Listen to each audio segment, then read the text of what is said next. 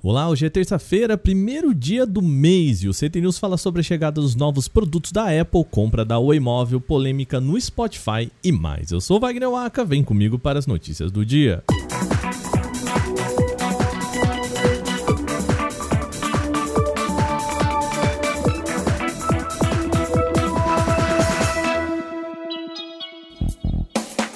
novos iPhone SE, iPad Air e Mac Mini podem ser anunciados em breve. Segundo informações do jornalista Mark Gurman da Bloomberg, o lançamento desses novos produtos deve acontecer entre os meses de março e abril. De acordo com o informante, a companhia estaria planejando lançar um novo iPhone SE com 5G e novo processador, um novo iPad Air e pelo menos um novo Mac Mini nessa primavera.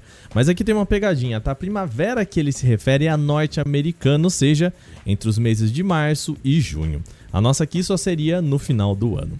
Como a Apple realizou o evento Spring Loaded em 20 de abril de 2021, é bem provável que uma nova apresentação especial aconteça também por volta da mesma época. A gigante ainda não se pronunciou sobre o seu próximo evento, mas considerando o histórico da marca, é provável que um convite seja enviado apenas semanas antes da apresentação. Quanto aos produtos, vamos lá. O iPhone SE deve ser o grande nome, com uma atualização de chip para o modelo mais em conta da franquia. Tanto o novo Mac Mini quanto o iPad de quinta geração também devem chegar apenas com mudanças de chip, sem grandes variações de design. O Microsoft Edge 98 pode trazer um ajuste para melhorar a segurança durante a navegação e oferecer assim uma camada extra de proteção. Ainda não está claro o que isso significa, mas a companhia prometeu que vai estar sempre um passo à frente dos criminosos. A ideia seria atuar na proteção contra as ameaças mais recentes da web, as chamadas popularmente de seguranças de ataque dia zero.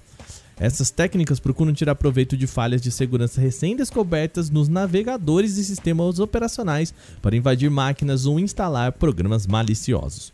Normalmente, o ataque envolve o uso de malwares extremamente perigosos e até que empresas de antivírus criem uma barreira e as fabricantes de software fechem essa brecha, o estrago causado pode ser imenso. Segundo a Microsoft, a novidade deve permitir aos administradores aplicarem políticas de grupo a desktops de usuários finais em qualquer sistema, não somente no Windows, mas também aqueles que rodam máquinas como macOS e Linux. Anatel autorizou a venda da rede de telefonia móvel da Oi para Claro, TIM e Vivo. A transação foi acertada em dezembro de 2020 em um leilão durante o processo de recuperação judicial da operadora. O pedido de recuperação da Oi Móvel buscava saldar dívidas de 65 bilhões de reais. O valor da negociação entre as três operadoras foi de 16,5 bilhões e os recursos serão usados para reduzir então a dívida da Oi. Com a junção da Oi, as empresas compradoras passarão a ter mais de 96% do segmento. E por isso, para ser concluída, essa operação ainda precisa ser aprovada pelo Conselho Administrativo de Defesa Econômica, o chamado CAD. Segundo a Anatel, várias medidas foram tomadas para proteger os direitos dos clientes da Oi, como um plano de transferência dos números de celular e a portabilidade irrestrita a qualquer momento. O processo ainda deve ser avaliado pelo Tribunal do CAD, mas ainda não tem data para o julgamento. Em apoio a Neil Young, artistas conhecidos internacionalmente também decidiram boicotar o Spotify. Veteranos no mundo da música como Johnny Mitchell e Nils Lofgren, além da escritora Brené Brown, resolveram tirar suas criações do serviço de streaming até a implementação de políticas mais rígidas contra a desinformação. Na última quarta-feira, Young ameaçou o Spotify de retirar suas músicas da plataforma se o podcast The Rogan Experience, apresentado por Joe Rogan, continuasse hospedado no serviço. A questão é que Rogan é bastante ambíguo, para não dizer coisa pior, sobre questões relacionadas ao combate à Covid-19. Além de apoiar o movimento anti-vacina, já recomendou ivermectina para tratar a Covid-19 mesmo depois da comprovação da ineficácia do remédio contra a doença. No mês passado, 270 médicos, cientistas e profissionais da saúde assinaram uma carta aberta solicitando que o Spotify implementasse uma política para lidar com a desinformação propagada por Rogan, principalmente em relação ao tema da Covid-19. O podcast dele é um dos mais ouvidos dentro da plataforma. E é por conta disso que Neil Young pediu que suas músicas saíssem do Spotify. Ele disse tomar essa atitude porque a plataforma manter o podcast no ar estaria espalhando informações falsas sobre vacinas e potencialmente causando a morte daqueles que acreditam na desinformação disseminada por eles.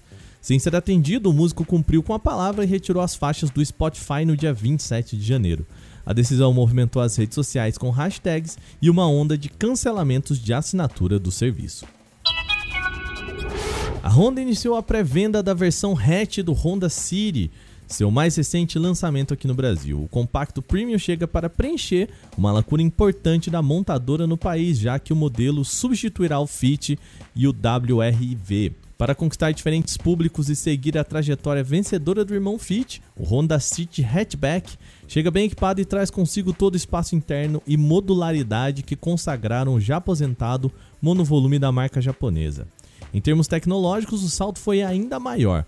Na versão topo de linha, ele vem equipado com o pacote Honda Sensing, que traz itens de segurança ativa, como alerta de colisão frontal, frenagem automática, piloto automático adaptativo e alerta de saída de faixa com correção ativa. A versão Honda City Hatchback LX chega com preço sugerido de R$ 114.200 e já a variante Touring será vendida por R$ 122.600. Bom, e assim a gente termina as nossas notícias de hoje, mas temos aquele pedido para você.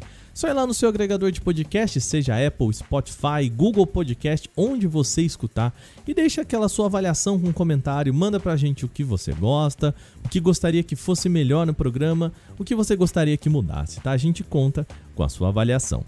Esse episódio foi apresentado, roteirizado e editado por mim, Wagner Waka, com a coordenação de Patrícia Gnipper. O programa também contou com reportagens de Victor Carvalho, Alveni Lisboa, Roseli Andrião, Igor Almenara e Felipe Ribeiro. A revisão de áudio é da Mari Capetinga. Agora o nosso programa vai ficando por aqui. Amanhã tem mais. Até lá.